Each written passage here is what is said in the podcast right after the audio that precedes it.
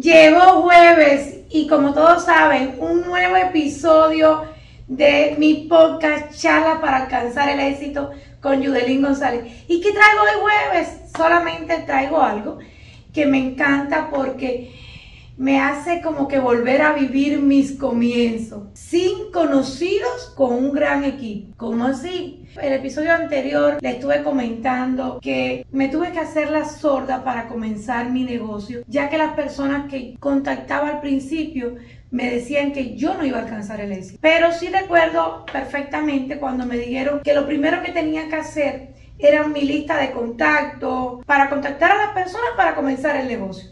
Y yo dije, por dentro de mí, claro, yo no le diga a aquellas mujeres lo que yo estaba pasando.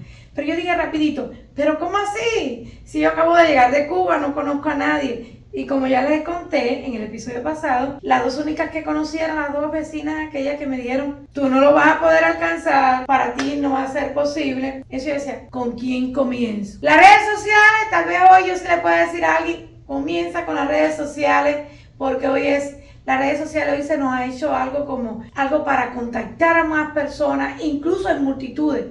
Pero para mí no, para mí aquel tiempo no. ¿Por qué? Porque no usaba redes sociales, no sabía de redes sociales, no me atrevía a andar con redes sociales. Además, no conocía a nadie en redes sociales. Ese, tal vez hoy tú me digas cómo. Y hoy digo, sin conocido, hoy con un gran equipo. Pero, ¿qué me ayudó a comenzar? Solamente tenía dos opciones para emprender. La número uno era que tenía que yo hacer que me funcionara este emprendimiento. Y la número dos, hacer que me funcionara este emprendimiento. No tenía opción. Cuando tú tienes varias opciones es cuando tú decides decir, bueno, si hoy no me conviene este negocio, tal vez vuelva a acudir a este centro de trabajo porque tengo esta opción. Pero no era mi caso yo quería dedicarme solamente a mi negocio. Y a pesar de personas que me decían que no y de saber conscientemente que yo no tenía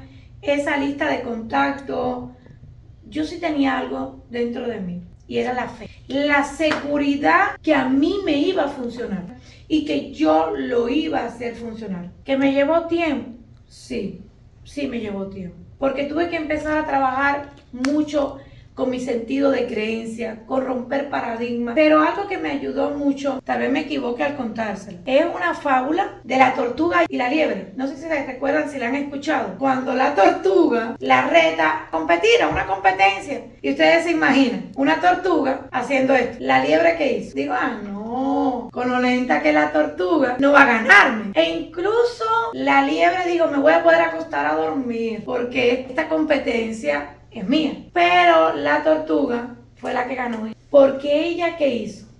Ella siguió dando paso a paso. Y yo me parezco a esa tortuga. Yo fui dando paso a paso en mi negocio. Hoy, hoy tengo la satisfacción de decir que no conocía a nadie, pero tengo un gran equipo hoy con más de 100 personas. Pero no es solamente mi equipo personal, no. Hoy disfruto también de una lista de clientes, wow, muy amplia, con nuevos amigos. Y qué rico, porque ¿saben qué? Cuando comencé no tenía ningún conocido. Por eso no puedo llamar que si tenía amigos porque si tú no tienes conocido, ¿cómo vas a tener amigos? Bueno, yo no tenía ni amigos ni conocidos. Pero hoy, por seguir el paso a paso y no parar, porque a veces uno empieza, hoy me voy a sentar, voy a acostarme a dormir. No, yo nunca me acosté a dormir. Siempre he dicho que cuando tú emprendes un negocio y eres cabeza o la líder, acuérdate de esto. Si el líder se sienta, el equipo se acuesta. Y tú como líder o como emprendedor, si te acostara, te voy a decir algo, tu equipo empieza a roncar y para despertarlo cuesta. Por eso yo nunca me dormí. Pero algo que me ayudó y que es un factor clave para un emprendedor y para un líder, para un profesional, es la capacitación. Mi capacitación fue algo que a mí me ayudó muchísimo. ¿Por qué? Porque yo empecé a rodearme de personas que sabían de este negocio y que me podían llevar a ese otro nivel. Eso fue lo primero. Empecé a seleccionar las personas con las que yo quería andar. Porque no quería estar con personas que me estuvieran diciendo, sabes que tú no sirves para esto, no conoces a nadie, no tienes auto, estás recién llegado. Eso ya yo lo sabía, para que yo quería andar con personas que me estuvieran recordando mis circunstancias. Yo quería estar con personas que habían podido lograr lo que yo estaba anhelando alcanzar. Pero para eso, la primera sugerencia que me dieron fue la educación. Y hoy te pregunto, si comenzaste a emprender un negocio, ¿te estás educando? En mi negocio, ustedes saben que es un negocio de venta directa, gracias a Dios tengo una plataforma donde me puedo educar. Desde la A hasta la Z, como siempre le digo a las chicas que comienzan conmigo en el equipo. Pero también no me quedo solamente con esa amplia plataforma que está, uff, súper buenísima. También he asistido a seminarios, a eventos. No me gustaba leer, pero aprendí a leer. Aprendí la importancia de estar leyendo. Y al principio no empecé a leer, pero sí empecé a escuchar audiolibros. Entonces, si no te gusta leer, escucha audiolibros. Pero familiarízate, escucha para que tú puedas crecer, porque para emprender un negocio, lo principal es tu crecimiento. ¿Y cuánto tienes que parar? Bueno, aprendí, no que me lo sabía, aprendí que un emprendedor nunca deja de aprender. Debe de seguir aprendiendo de por vida. No sé si tú estás aprendiendo solito en casa o si tienes a alguien que te esté ayudando. Si no lo estás haciendo, esa es la primera sugerencia. Yo empecé 2020, 2021,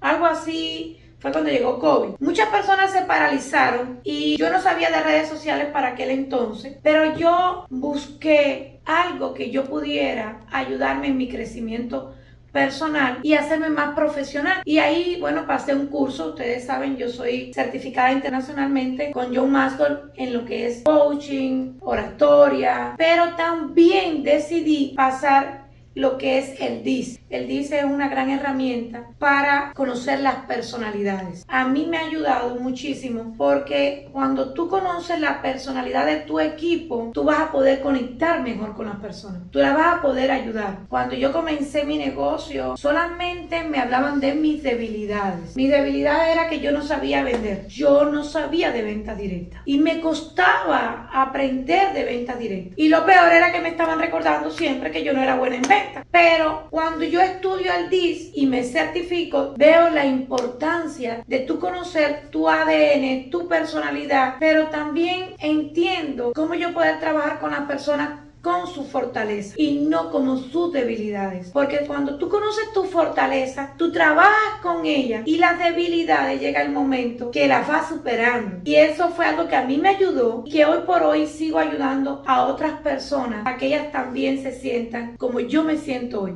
Algo también que que trabajo es que busco la forma de que todos los días agregar valor a las personas que me rodean. Yo siempre he amado al ser humano, me encanta tratar con los seres humanos, pero nunca agregaba valor. Agregar valor a otro hoy se ha hecho parte de mi vida, para no decirte es mi vida, porque yo agrego valor a otras personas, porque cuando tú agregas valor a otro, tú engrandeces al ser humano, tú lo haces sentir importante. Hoy eh, hasta aquí estos tres punticos de que me ayudaron a mí a tener ese gran equipo. Número uno, nunca paré de crecer. Me parecí mucho a la tortuga, entre comillas, porque no fui tan lenta tampoco, ¿no? Pero yo iba dando paso a paso con las capacitaciones, rodeándome de personas que me podían ayudar, que me podían aportar valor. De ahí vi que no me podía conformar con las capacitaciones que estaba recibiendo en mi negocio. Quise tener la mente más abierta, quise aprender de otras personas y ahí empecé a leer tuve que comprender que yo necesitaba mejorar mi liderazgo y estuve dispuesta a pagar el precio y no decir si la educación cuesta tanto, no lo paso. No, hoy por hoy yo decía en la mañana en un entrenamiento que di que por un entrenamiento prefiero quedarme sin un dólar en mi cuenta de banco. Eso no me, no me preocupa. Mi cuenta de banco puede estar en cero, pero si mi cerebro está recibiendo lo que yo necesito para crear un billón de dólares, no un millón, me siento satisfecho, me siento feliz. Y lo otro que he hecho para crear ese gran equipo y no, después de no haber conocido a nadie, es aportar valor a la comunidad, aportar valor a todas las personas que se acercan a mí. Bueno, hasta aquí este, este episodio y nada, como siempre, recuerda, si tú y yo lo hacemos juntas, te aseguro que podemos llegar muy lejos. Y como siempre, invitando a que me sigas escuchando en mi nuevo episodio.